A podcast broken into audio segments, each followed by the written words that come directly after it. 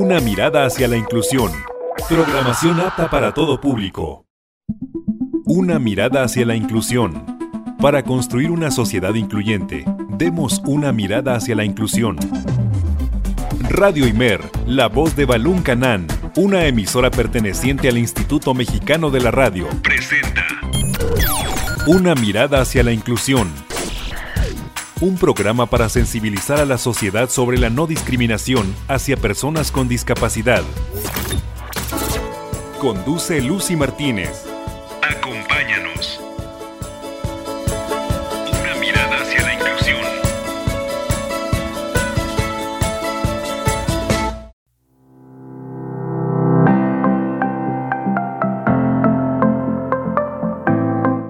Radio Mer 107.9 de FM y 540 de AM, para mí es un placer poder acompañarte este lunes 17 de enero del 2022 a esta nueva emisión de Una mirada hacia la inclusión. Gracias por tu preferencia. Y bueno, te recuerdo que nos puedes sintonizar a través de las frecuencias antes mencionadas, pero también ya estamos más que listos para acompañarte a través de www.imer.mx diagonal radio Imer. Quiero compartirte que el día de hoy vamos a tener un programa súper, súper especial porque tenemos la presencia de una gran amiga aquí en cabinas de Radio Imer y vamos a conocer un poquito su historia de vida acerca de las barreras a las que se ha enfrentado como persona con discapacidad en los diferentes ámbitos de la vida cotidiana. Sé que hemos hablado un poquito en emisiones anteriores, pero es necesario que lo veamos desde diferentes aristas y conozcamos las diversas experiencias, porque bueno, cuando conocemos historias de personas con discapacidad a veces no sabemos cómo, cómo es su desarrollo a nivel familiar, por ejemplo, cuando vemos el lado profesional de esta persona. Entonces, vamos a conocer un poquito, ¿me acompañas? Y bueno, también vamos a tener música y también vamos a tener la primera sección del año de Educar sin Barreras con la maestra Marisa Plano, a quien le agradecemos de verdad su colaboración para con esta casa radiofónica. Así que te invito a que me acompañes a la entrevista y a conocer a nuestra invitada de hoy.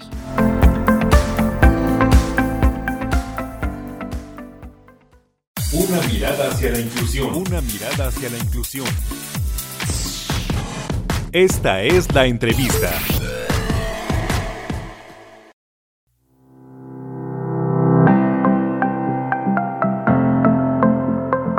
Amigos de una mirada hacia la inclusión, estamos en nuestro primer bloque y yo estoy muy entusiasmada porque tenemos en cabina de Imer a una persona súper especial y que nos va a estar compartiendo sus anécdotas acerca pues de las barreras a las que se ha enfrentado a nivel social, educativo y cultural. Pero quiero presentar a mi compañera y amiga Amparo Domínguez. Hola Amparito, ¿qué onda? Muy buenas tardes, bienvenida a Radio Imer.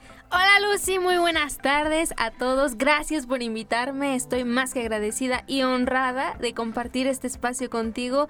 Muchísimas gracias. Y bueno, claro que sí, yo vengo a contarles cómo es el proceso de, de adaptación en una sociedad en donde, bueno, pues una persona con discapacidad hasta cierto punto es vista de diferente forma. Así Entonces es. vamos a sensibilizar ese aspecto. La verdad yo estoy más que eh, agradecida por poder llegar a mucha gente y ser portadora de, de, experiencias que mucha gente también se va a sentir identificada.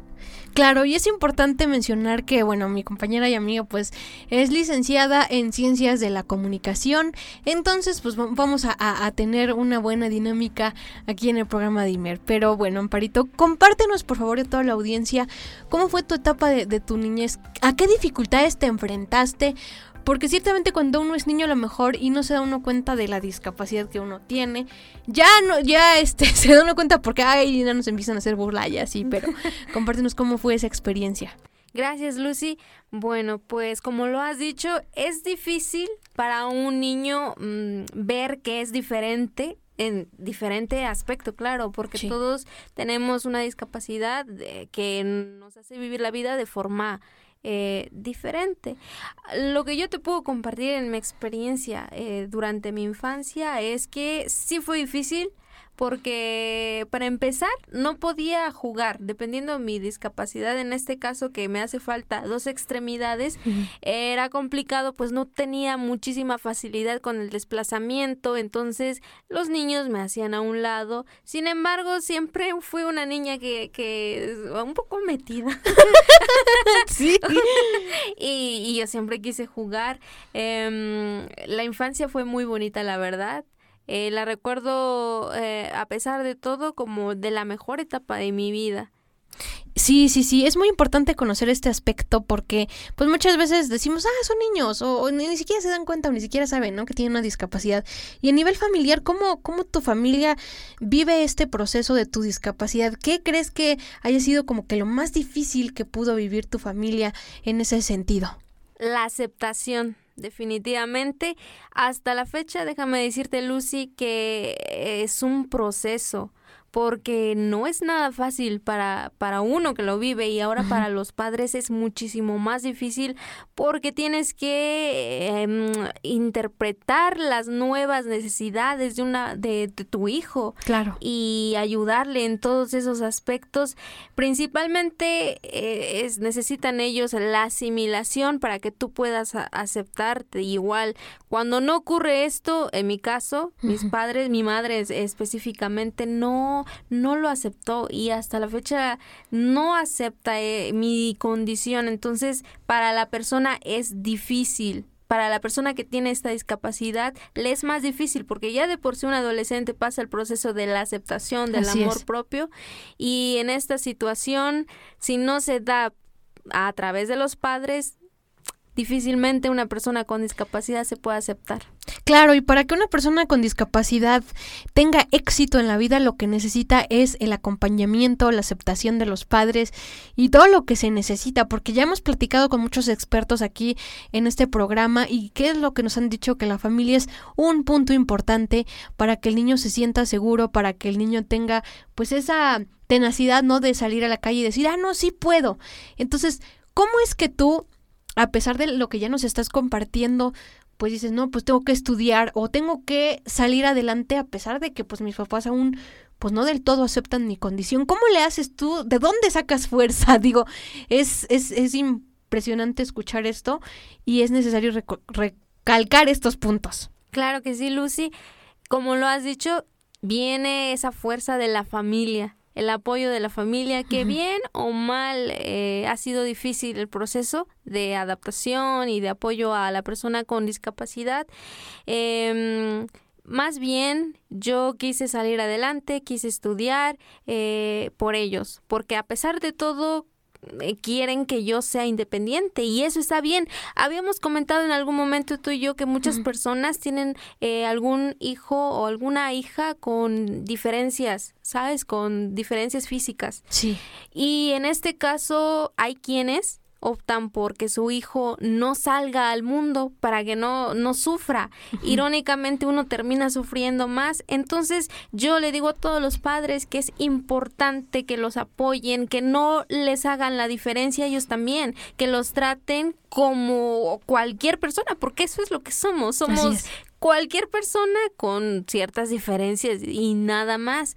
Entonces, decirle a tu hijo, tú puedes hacer esto, vea por ello, y nada más. Siempre sueña y hazlo realidad. Sí, muy muy cierto lo que lo que nos estás platicando y es importante escuchar el testimonio de personas así porque a lo mejor otro puede venir alguien que no vive la discapacidad y decirte, no, es que tienes que aceptarlo. Pero ahorita estamos escuchando estas vivencias y que tú como padre, como maestro, también porque vamos a tocar el ámbito educativo, porque este proceso conlleva muchas, muchas eh, aristas en nuestra vida. Entonces, Amparito, a nivel educativo, ¿cuáles fueron tus dificultades, tus retos y pues también cómo lograste el éxito académico? Gracias, Lucy. Em, el éxito académico. Vaya, pues déjame decirte que en esa cuestión sí tuve apoyo en, la, en la educación primaria. Hasta ese punto creo sentí que había inclusión, mucho apoyo de parte de mis maestros, incluso había un área de educación especial con profesores capacitados, em, que bien o mal hacían su mejor esfuerzo. Sí. Entonces, eh, tenía una compañera sorda entonces, las maestras nos enseñaron el lenguaje de señas, cosa que me pareció muy bonito porque había inclusión y no solamente lo hacían con los padres o con los amigos o familiares de, de, la chica, sino con todo el grupo. Y eso es algo muy bonito que se debería implementar en todas las, en todas las primarias, todas las secundarias.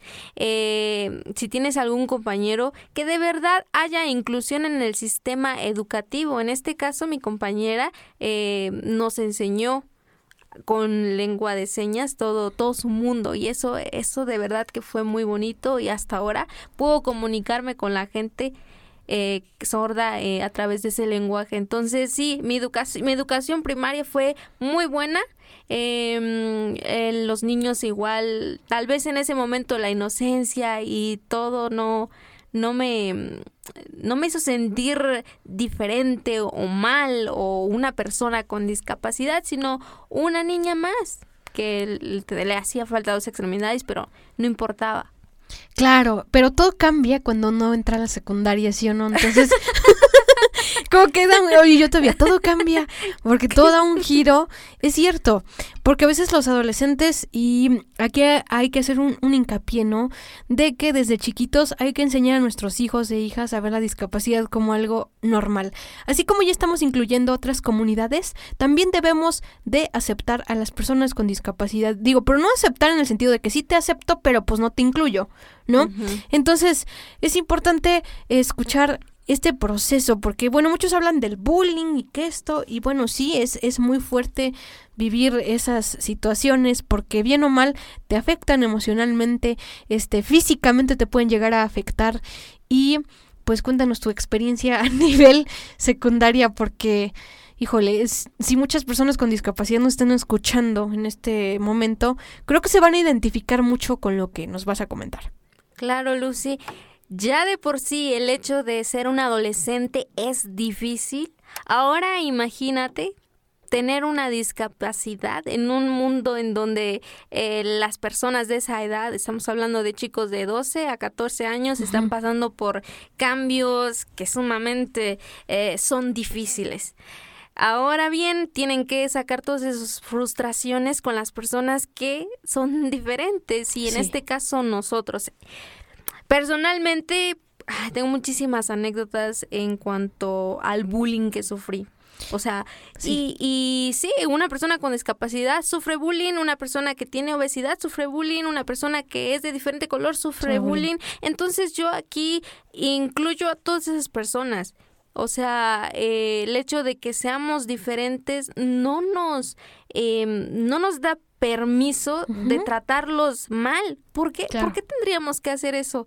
Bueno, en fin, el punto es que yo sufrí mucho bullying y hasta la fecha déjame decirte que mis mayores traumas fueron a través de esa etapa. Fueron por esa etapa, fueron por mis compañeros. Yo conozco y sé la inocencia que se tenía. En algún momento tú y yo comentábamos que eh, estas personas necesitan apoyo de sus padres porque, como repito, estos tienen frustraciones, problemas en casa que sacan con otras personas y no saben el daño que pueden ocasionarles. Yo hasta ahora tengo ansiedad social por todo lo que pasé en la secundaria, tengo muchísimas inseguridades, em, el cortejo ya de por sí que es difícil.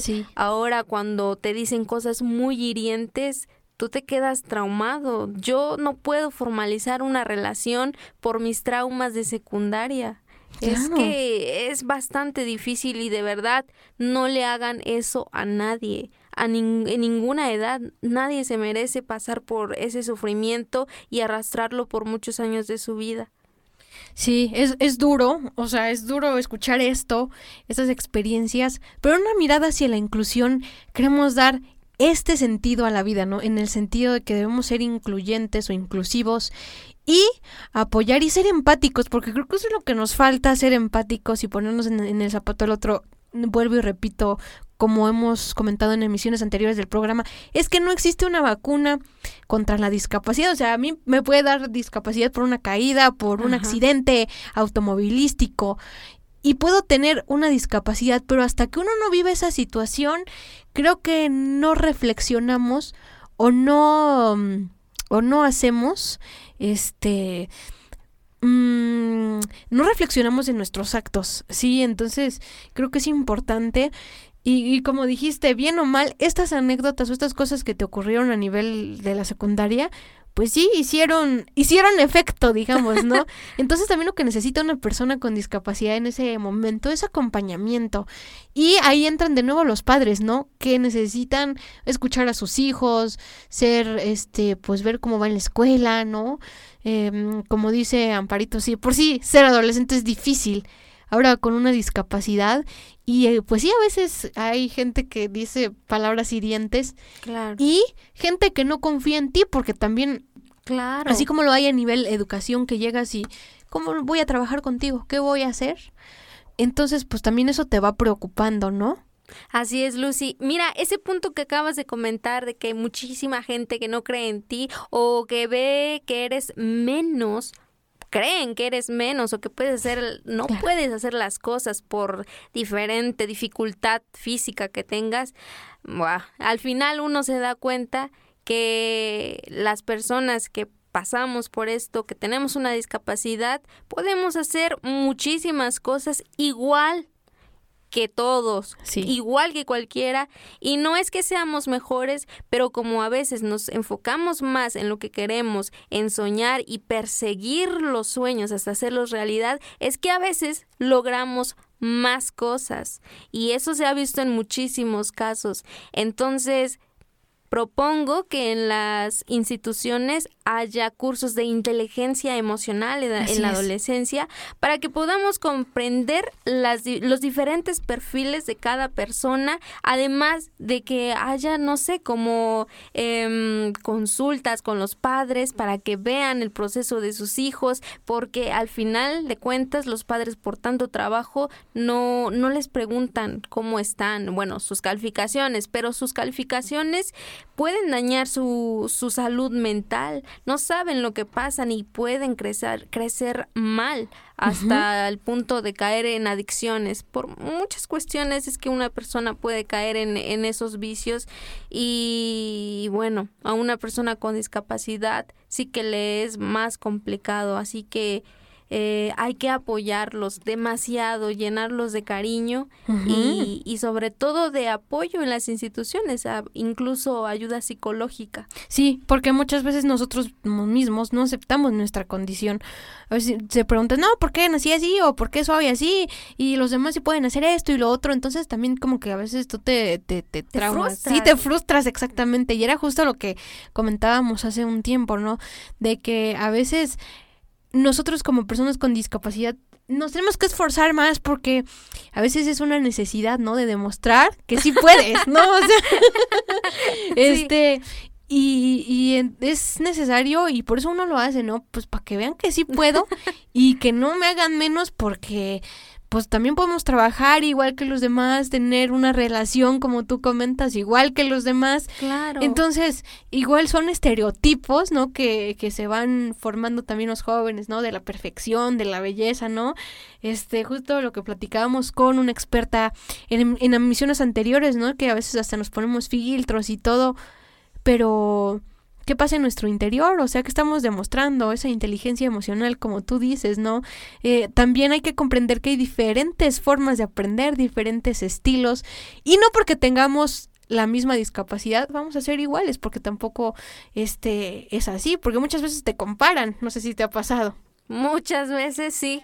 La verdad es que te encasillan a si tú tienes, no sé, alguna discapacidad Sí. y la otra persona también eh, piensan, ah, pues estas dos hagan equipo, casi, casi. Sí, me suena esa historia. es una historia. Em, Sí lo he escuchado.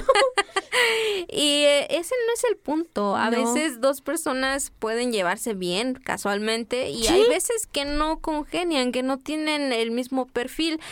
Mm, no hagamos diferencias ni distinciones entre las personas por cómo se ven, por cómo están físicamente, por lo que tienen, por lo que no tienen. Son personas tal Así es. cual. Y eso es lo que comentábamos hoy. Lucy, eh, respecto a que muchas veces nos encasillan. Personas discapacitadas, y es lo mismo, crean estereotipos. Ah, son así, así, así, así. Incluso creen que vivimos toda la vida deprimidos. ¿Puedes creerlo? es que vive sufriendo el pobrecito, pero no es así. O sea, esta plática en una mirada hacia la inclusión, creo que nunca habíamos tenido así a profundidad y con una persona y estar platicando en el sentido de cómo es la vivencia. O sea, a lo mejor alguien te puede decir, no, sí, es que mi vida ha sido así, pero a profundidad creo que es importante escuchar este, este, estos temas, porque seguramente tú que no estás escuchando, aunque no tengas alguna discapacidad, vas a poder tú también ayudar a tu familiar que sí la tiene. O a lo mejor no sabes tú el futuro, ni el destino, ni nada. Entonces, pues hay que estar conscientes de que algunos de nuestros familiares pueden hacer, ¿no? O nuestros hijos, o nuestros nietos. Pueden ser con una condición de vida, que es la discapacidad, y no por eso nos va a gustar que los discriminen o que los hagan a un lado. Entonces, creo que es la importancia de este programa. Pero, ¿qué te parece, Amparito, si me acompañas a escuchar la cápsula de Educar sin Barreras? Nos vamos a una pausa y ya regresamos con más aquí en Radio Imer, la voz de Balún Canán.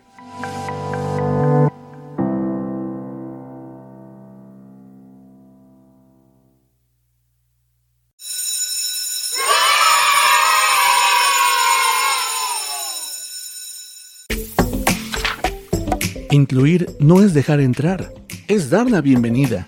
Educar sin barreras.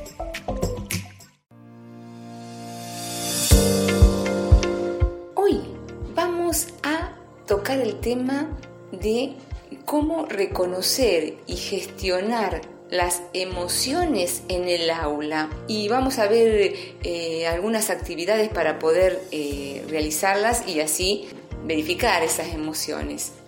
Nosotros eh, ya hemos hablado sobre la inteligencia emocional, que quedó en claro que es un concepto muy popular actualmente, ¿no? que se trabaja muchísimo, ya que numerosos estudios han demostrado que aportan muchos beneficios para la salud mental y para nuestro rendimiento.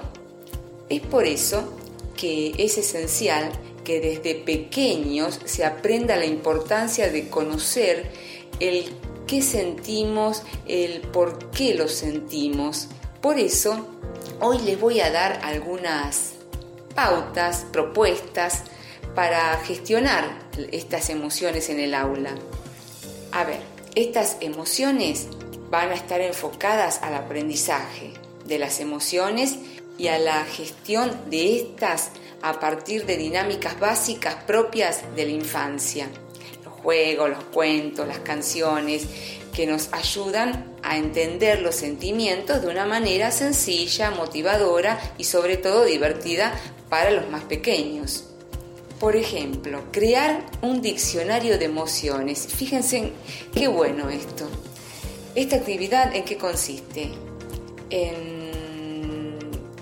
escribir en el pizarrón, por ejemplo, eh, diferentes eh, palabras poner diferentes fotografías de, adultos, niños o dibujos de, diferentes lugares donde ustedes quieran eh, extraerlas para que los niños identifiquen y clasifiquen las emociones. Por ejemplo, eh, si ven a alguien llorando, si ven a alguien que se ríe, eh, si ven a alguien que, que hace un gesto de exclamación, esta actividad se realiza con los más pequeños. Se pueden empezar por las emociones más básicas como la alegría, la tristeza, el miedo. Ir ampliando progresivamente a otros sentimientos más complejos. Eso siempre en función de la edad en la cual se está trabajando, ¿no? Otra actividad puede ser la lectura de cuentos que traen las emociones. Los libros son herramientas que permiten la introspección y la autoconciencia y obviamente el autoconocimiento, ¿no? Ayudan a la obtención y mejora del vocabulario, fomentan el diálogo y enseñan a empatizar con los demás. También tienen la función de mostrar nuevas experiencias que aún no se han vivido para así enseñar estrategias o modelos de conducta para afrontarlas. Siempre desde esta distancia de seguridad, eh, se permite sentir eso que sienten los personajes, pero sin riesgos. Entonces eh, es bueno que eh, en alguna reunión plenaria se comenten entre docentes cuentos que ustedes vean que le fueron significativos a los chicos, que realmente se pueden trabajar las emociones y compartirlos entre ustedes. Cantar canciones, otra actividad que a los chicos les encanta y la música se ha convertido en un elemento fundamental en la educación de los más pequeños y de los más grandes, no solo por ser una actividad divertida, dinámica y, hasta sencilla, sino que porque también es una de las herramientas más efectivas para la formación y el desarrollo integral de los niños en todos los sentidos, intelectual, auditivo, lingüístico, sensorial y motriz. Se pueden probar eh, con, estos, eh, con estas estrategias eh, videos, hasta del mismo celular, usarlo para algo bueno, ¿no? Y útil, como extraer canciones. Siempre tratar de que no sean las emociones negativas, sino que o sea, también dar, por ejemplo, el miedo, el llorar, pero también la paz, la alegría, cuando hay una situación de conflictos y, trabajar a esa altura, de, a esa edad, digamos, de los más pequeños, que, vayan entendiendo que en un grupo el, el conflicto, digamos, las peleas y demás destruyen lo que es el clima de una clase, de, una amistad, de un compañerismo. Y sobre todo, eh, no hay que decirle a los chicos que siempre tienen que estar contentos. ¿Por qué? Porque si ellos tienen en algún momento alguna angustia que traen o de casa o con algún problema que surge en la escuela, ellos tienen que soltarse con el docente y tienen que hablar de eso. Entonces, eh, eso es trabajar las emociones, no permitir siempre que digan, eh, ah, ustedes siempre tienen que estar alegres, siempre tienen que estar contentos, por más que les pase lo que les pase. No, transmitirle a los chicos que realmente tienen que vivir según las circunstancias de la vida. Y que la voluntad y el esfuerzo por salir adelante y estar mejor depende también de nosotros y de eh, el entorno que tengamos. Bueno, espero que le haya servido porque realmente en todos los ámbitos de la docencia y en todos los contextos que se trabaje la docencia, cómo gestionar las emociones es un paso para un aprendizaje de calidad, como siempre se pide. Gracias y hasta el próximo micro.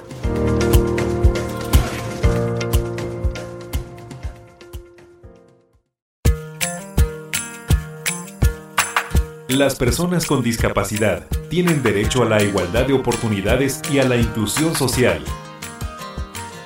Una mirada hacia la inclusión. Continuamos.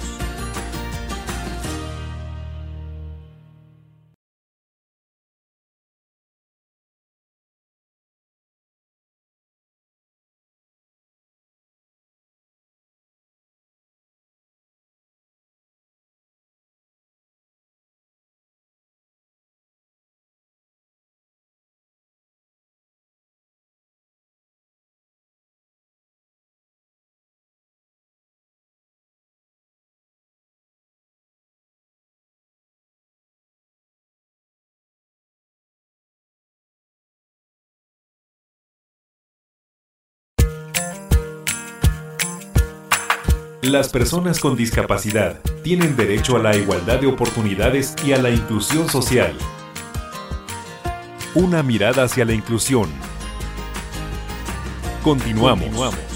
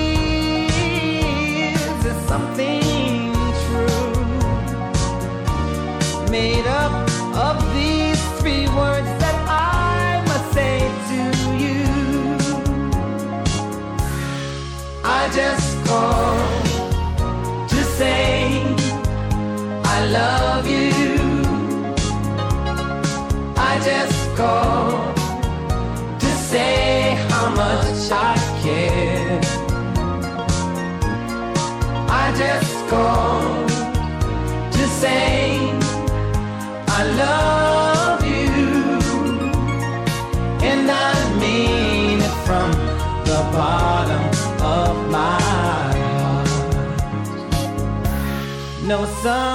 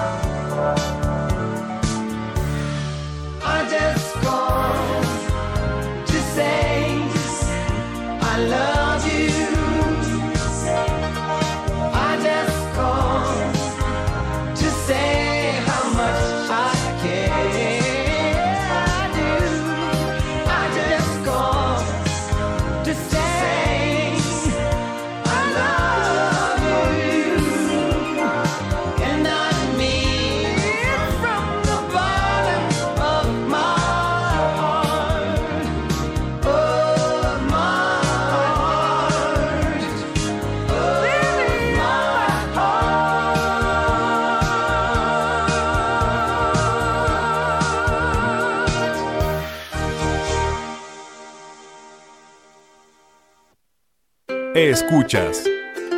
Una mirada hacia la inclusión. Una mirada hacia la inclusión.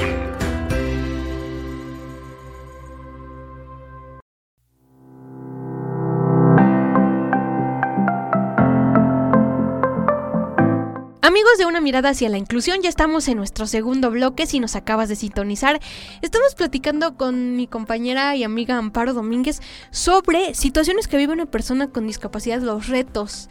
Y ahorita vamos a entrar a un tema medio espinosillo porque nosotros nos generamos ciertas expectativas cuando estudiamos una carrera Uy, y al salir te das cuenta que no es lo que tú creías. Entonces, Amparito, a nivel laboral, ¿cómo te ha ido? O sea, porque escuchamos historias de personas con discapacidad que han tenido un buen futuro y no sé qué, pero sales y dices, ¿ahora qué hago?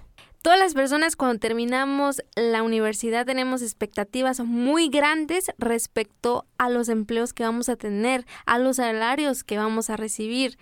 Y cuando sales, la realidad es completamente diferente. Todas las personas que no tienen una discapacidad pueden confirmar esta teoría. Ahora yo como persona con discapacidad puedo dar mi punto de vista y en eso abordo que, bueno, salir de la universidad y ver que el campo laboral es muy, ah, muy poco, Sí. eh, además de que no hay a veces eh, oportunidades laborales. A mí me está costando muchísimo. Hace dos años que egresé de la carrera de comunicación, la licenciatura en comunicación, estuve trabajando en EXA-FM por seis meses. Sí, Maravilloso. Ahí sí nos recuerdan, un maravilloso tiempo, Sí. un maravilloso equipo que, que hacíamos. Y bueno, las experiencias laborales, bueno, positivas y negativas, Sí. claro que, que hubo, ¿sabes? Y bueno, yo creo que todos al principio cuando iniciamos no recibimos salarios o ingresos favorables. claro, porque muchos dicen, bueno, es que tienes que picar piedra, ¿no? Ajá. Y bueno, uno está consciente de que un año está bien, perfecto. Vamos un año sin nada, está bien. Pero ya de ahí, ¿qué le dices a cualquier persona que no tiene discapacidad? O sea, pues a lo mejor puede seguir aguantando porque puede entrar a trabajar de otra cosa de lo que se le ocurra. Cualquier trabajo este, dignifica al ser humano. Pero ¿qué pasa con una persona con discapacidad? En muchas empresas, y eso ya lo hemos platicado en emisiones anteriores, no te aceptan porque tienes tal o cual discapacidad y te ponen mil de pretextos que porque no hay infraestructura, que porque no hay el personal, que porque esto o el otro. Y a veces uno va a alguna empresa con la esperanza de lograr algo. Y cuando no lo logras, a veces dices, no, es que fue mi culpa o a veces es- no lo hice bien. Entonces, creo que las personas contratan a gente de recursos humanos deberían darse una vuelta, ¿no? Por la inclusión y descubrir pues que todos tenemos derecho al trabajo Así digno. es. Porque una persona con discapacidad, y no me vas a dejar mentir, amiga, requiere de más aditamentos que una persona que no las tiene. Porque pues los ciegos usamos bastón, y las personas con discapacidad motriz pueden usar muletas, prótesis, lo que sea, para poder llevar una vida digna, una vida con calidad. Y a veces puedes tú picar piedra, ¿sí? Pero, ¿qué pasa? Tus materiales se desgastan, o sea, y cuestan el doble de lo que tú tienes a veces. Entonces, hay que ser conscientes en ese sentido, ¿no, amiga? O sea, eso es lo que, mi punto de vista, pero ya. Claro. Lucy. De, pienso completamente igual a ti. Concientizar a la sociedad de que ya el hecho de buscar un empleo terminando la universidad es difícil porque vas y picas piedra, como lo has dicho. Ahora imagínate una persona con discapacidad que tiene el riesgo de no conseguir empleo por la misma discapacidad. Y eso, déjenme decirles que a nivel emocional es horrible porque tú te empiezas a cuestionar tu Sí. valor, porque tú empiezas a, a, mm, a depender de lo que los demás piensan de ti. Y tu autoestima se desploma. Co- ¿Qué es lo que hace una persona que tiene una autoestima baja? Le cuesta salir de casa. Ah, y en esta situación, como lo has dicho Lucy, a veces vas y picas piedras y mm, por lo mismo que necesitas aparatos, de- de- o sea, todos tenemos diferentes discapacidades es. y necesitamos diferentes cosas. Entonces, que la gente sea consciente de tal vez no pedir eh, un aumento de sueldo, pero sí apoyo, ¿sabes? O sea, más conciencia de, bueno, vamos a capacitar a tal persona, em, porque como lo has dicho, no hay, no hay empleos en el campo laboral a veces de lo que estudiamos. Y, y hay que buscar en otro lado porque no te puedes quedar así y tampoco queremos que nos mantengan porque eso es a lo que nosotros siempre defendemos Exacto. que, eh, que hay que luchar, que perseguir los sueños. Y ahora si la sociedad nos ayuda a todos, a todos, sin importar lo que sufran, lo que padezcan, el mundo sería un mejor lugar. Las personas tendríamos mayores oportunidades y creo que la sociedad, la sociedad mexicana crecería más, la economía, o sea, ya yéndome un poco más lejos, si todos nos ayudamos, esta sociedad sería mejor. la economía crecería, ¿no? Y en ese sentido también lo que comentaste a nivel lab- laboral. A veces tenemos compañeros que no creen en nosotros, que no creen en nuestras habilidades. Y pues tú a lo mejor sí tienes talento y lo demuestras, pero la otra persona pues ni te hace caso, ¿no? Pues más y ni te paras ahí, ¿no? Ajá. Entonces, este, pues eso también como que te va desmoralizando y dices, no, pues no sirvo, ¿no? Para tal o cual cosa, para lo que me estoy dedicando. Pero al final siempre te encuentras con gente que de verdad que sí tiene esa conciencia, esa sensibilidad y que dice, no, bueno, al menos si no sé, pero le hacemos el intento y puede que obtengas un resultado más favorable. Y en lo laboral, este, eh, eh, cuando estuviste elaborando, ¿qué fue lo más difícil a lo que te enfrentaste? ¿Cuáles fueron tus dificultades? No sé, a nivel tecnológico, a nivel físico, a nivel de desplazamiento, no sé, porque pues uno cuando tiene algún trabajo, hay cosas que se nos dificultan. Sí, Lucy, efectivamente, yo tengo el sueño de, de mm, llegar a la gente a través de algún medio. Me encanta la radio, me encanta la televisión, me encanta las plataformas digitales y entonces yo inicié en la radio porque sí, me veo, me proyecto en ese camino. Entonces, eh, a raíz de ese sueño, motivada, ilusionada, es que o acepté muchas cuestiones que cualquier persona, si Sí. tuviese o no una dis- discapacidad, no aceptaría. Yo estuve yendo a trabajar, estuvimos trabajando juntas Sí. seis maravillosos meses Sí. y mm, la verdad es que como yo no soy de, de Comitán de Domínguez, yo soy de las Margaritas, entonces sí que tenía que desplazarme, tenía que, em, ah, bueno, gastar en mi transporte. Sí. Ajá, y entonces eh, ya de por sí que la radiofusora en la que trabajábamos no nos daba un salario fijo, era difícil y no tenía otra fuente de ingresos. Mm, no conforme a eso, también tuve de- em, descompensaciones en, las en la prótesis que utilizo. Se, se averió en muchas ocasiones, se desgastó porque por cuestiones climáticas eh, que no soporta la prótesis es que se deterioró. Entonces, eso no lo ve la gente con quien estuve ahí. Simplemente veían a una chica que llegaba de manera puntual, que estaba entusiasmada, que invertía tiempo, ganas. La experiencia me lo llevo, eso es lo más positivo. Sin embargo, no, no está bien hacerle eso a las personas, independientemente de la situación en que se encuentren. Hay que apoyar a las personas que están dando su mejor esfuerzo y que lo necesitan, además de que tienen talento. Hay muchas ocasiones en que la gente cree que estamos en tal lugar Es por la discapacidad Sí. que causamos lástima, entre comillas. Mucha gente, de hecho, me lo dijeron en el transcurso de la de, de mi De tu etapa laboral. exacto. Incluso en la universidad, yo era de esas chicas que se aplicaba, que tenía sueños y motivada por ello es que yo me daba me daba la oportunidad de crecer en ese ámbito académico. Muchos compañeros me dijeron que tenía buenas notas, buenas calificaciones, porque los maestros les causaba ternura o lástima. Y a ver, eso, eh, eso me, me sabe muy mal, porque Sí. cómo se siente la persona.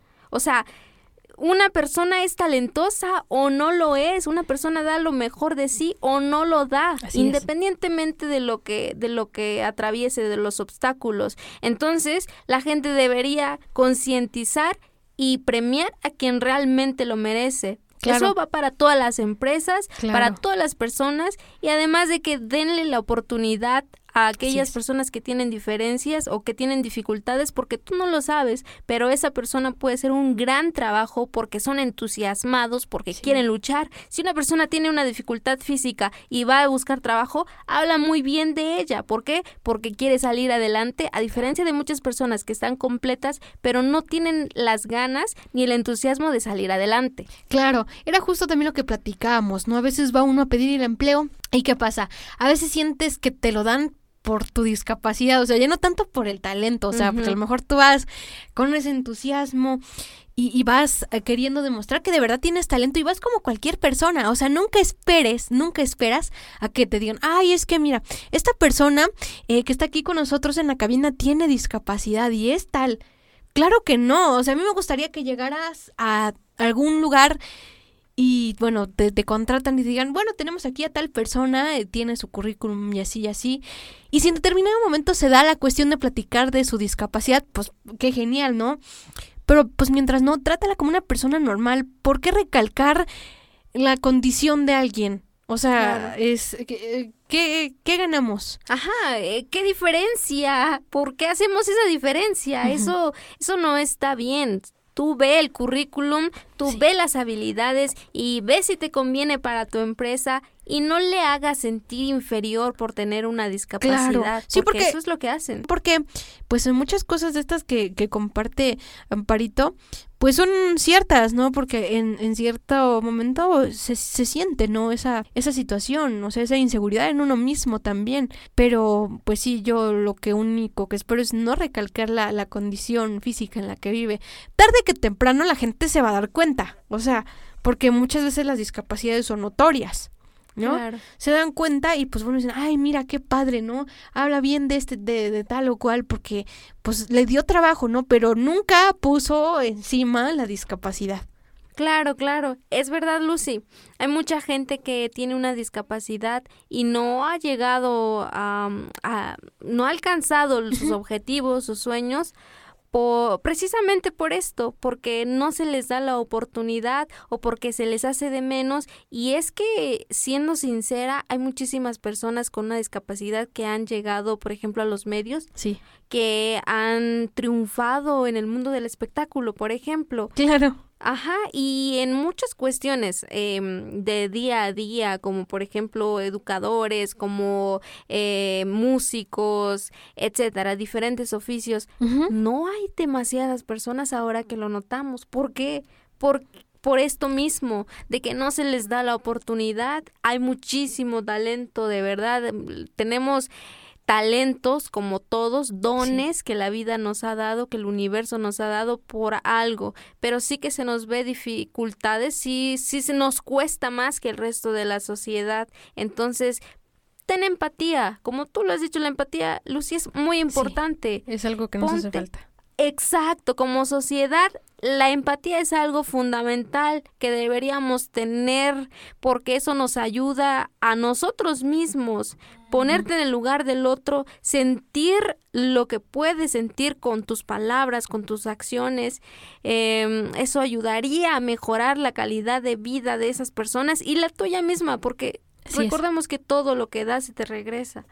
Y yo creo muchísimo en eso, así que más conciencia, más amor a la humanidad Claro. y no hagamos distinciones o diferencias a las personas por diferentes razones. Claro, y justo también lo que compartimos hace rato, no encasillar a las personas con discapacidad, porque muchas veces te visualizan como un motivador, como una persona que puedes llegar a la gente. A lo mejor y sí tienes alma de motivador, pero no siempre vas con ese objetivo, por ejemplo, alguna empresa, no, si tú, si no, a veces vas nada más para divertirte y divertir a la gente, en el buen sentido de la palabra, en, en cuestiones de entretenimiento y así, o sea, no siempre vas a hablar de temas serios como, como lo estamos haciendo ahorita, ¿no? Ajá. Porque pues también nos divertimos y, y contamos chascarrillos y todo. Entonces, no, no, no, no se debe encasillar una persona y también como dijiste, ese rato y lo dijiste muy bien, no siempre dos personas con discapacidad trabajan bien juntas, porque a veces re- requerimos el apoyo de otra persona que no la tiene porque a lo mejor y no vemos bien o, o la otra persona no se necesita este complementarse, ¿no? Entonces a veces se requiere pues de una persona que no tenga discapacidad y también fíjate que encasillar o, o poner a dos personas con discapacidad a trabajar juntas es bueno, sí, porque comprendes muy bien la situación, Claro. pero también si no pones a convivir a tus demás, a tu demás personal con la persona con discapacidad, entonces, pues no somos tan incluyentes como Claro. pensamos. Estamos haciendo una distinción y a lo mejor las personas que tienen una discapacidad coinciden en algún determinado momento, pero no se llevan bien. Exacto. Sus perfiles son completamente diferentes, no hay conexión. Entonces, ¿vas a dejar a esa persona sola o vas a obligarla a estar con alguien que, con quien no le gusta estar?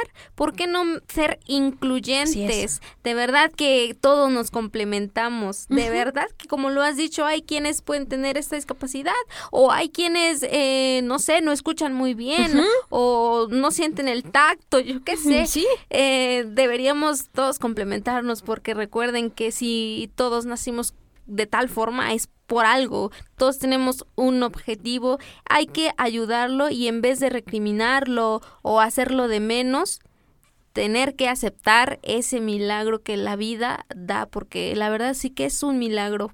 Ser, tener una discapacidad es difícil, pero nos ayuda a encontrar la misión que tenemos en la vida Así es. a ser mejores personas, y igual a, no sé, a sanar muchas cuestiones que familiares que no habían sido sanadas antes. Sí, claro, es, es, es genial escuchar esto que estamos platicando, porque a muchos les van a servir al- para eh, como ayuda emocional, pero también como ayuda a que se puede con esfuerzo y pues que si uno tiene esa necesidad de salir adelante, pues lo haga uno, ¿no? Porque también justo platicamos hace un tiempo de, de pues generar empleos, ¿no? Porque en sí hay muy pocos empleos para personas con discapacidad y pues en lugar de que se generen, pues se generan otro tipo de ayudas pues, que son buenas, sí, pero también necesitas trabajar para ser una persona independiente, una persona económicamente activa y ese tipo de cosas. Y hace sentir a la persona con discapacidad incluido en todos los ámbitos de la vida. Así vamos sensibilizando a los demás compañeros de trabajo. Pero Amparito, para cerrar, ¿qué reflexión final nos dejas aquí en una mirada hacia la inclusión para generar una sociedad inclusiva? Este tiempo ha sido maravilloso.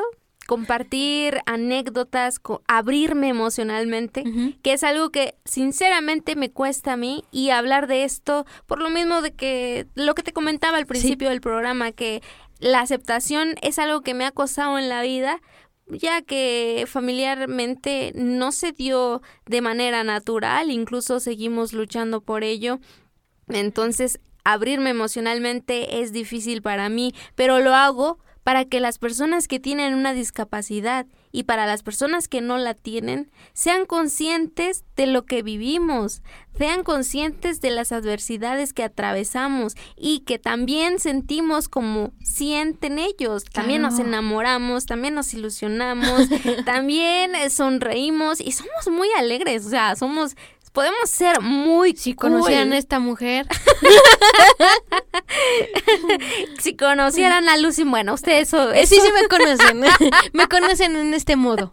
Ustedes sí la conocen y no me van a dejar mentir. Es una persona maravillosa, Ay, es una persona muy empática, es una persona que trata de, de que las personas vean más allá de lo que se ve a simple vista. Este, esto que haces, Lucy, la verdad, es de admirar, es, es muy noble, porque muchas personas que te escuchamos, muchas personas que, que a veces pasamos por cierta situación y vas tú y vienes algo que necesitamos escuchar, nos levantas, nos animas y nos incitas a seguir luchando, a hacer cada sueño realidad sin importar la diferencia que tengamos. Y eso es a lo que voy. Mi mensaje es, no importa la diferencia que las personas tengan, trátalas por igual. No importa si son negros, si son blancos, si son gordos, si son chaparros, si tienen cabello, si no tienen cabello. ¿Cuál es la diferencia? Todos tenemos el mismo corazón, todos tenemos sangre, todos queremos vivir bonito, queremos ser felices, todos merecemos tener una vida plena independientemente de cómo luzcamos. Sí, es decir, trata a los demás como quisieras que te trataran a ti. Entonces, eh, con esta reflexión nos vamos, Amparito. De verdad, yo estoy muy agradecida que aceptaras venir aquí a las cabinas de Radimer, la voz de Balún Canán. Fue para nosotros un enorme placer tenerte aquí en esta radio pública y que le abre las puertas a todo aquel que necesite hablar de discapacidad, de inclusión y pues nada, por aceptarme la entrevista. Gracias a ti, Lucy, por tener este bonito programa por querer sensibilizar a la gente y ayudar a los que pasamos por una situación similar, una discapacidad u otro aspecto. Siempre nos motiva, siempre nos ayudas. Sigue siendo la luz que el mundo necesita. Sigue siendo la luz de Radio Imer. ¡Ay, qué linda! Muchas gracias. Y pues bueno, Amparito, que tengas una excelente tarde. Y pues yo con esto me despido. Soy Lucy Martínez. Estuvimos bajo la dirección de la licenciada Leonor Gómez Barreiro. Y gracias a producción al licenciado Carlos Mora, te dejo con lo mejor de la programación del Imer. Y esto fue una mirada hacia la inclusión. Gracias, Alimer.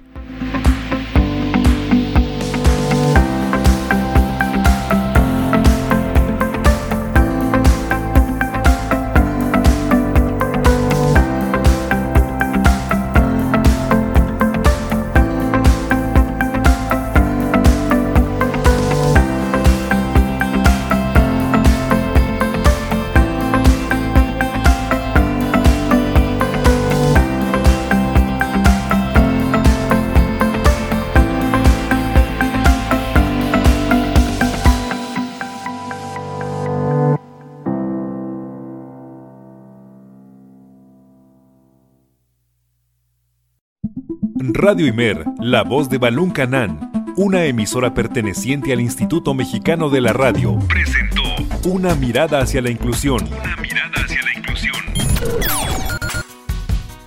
Juntos ayudemos a conformar una sociedad incluyente. Escúchanos en la próxima emisión. Una mirada hacia la inclusión. De Una mirada hacia la inclusión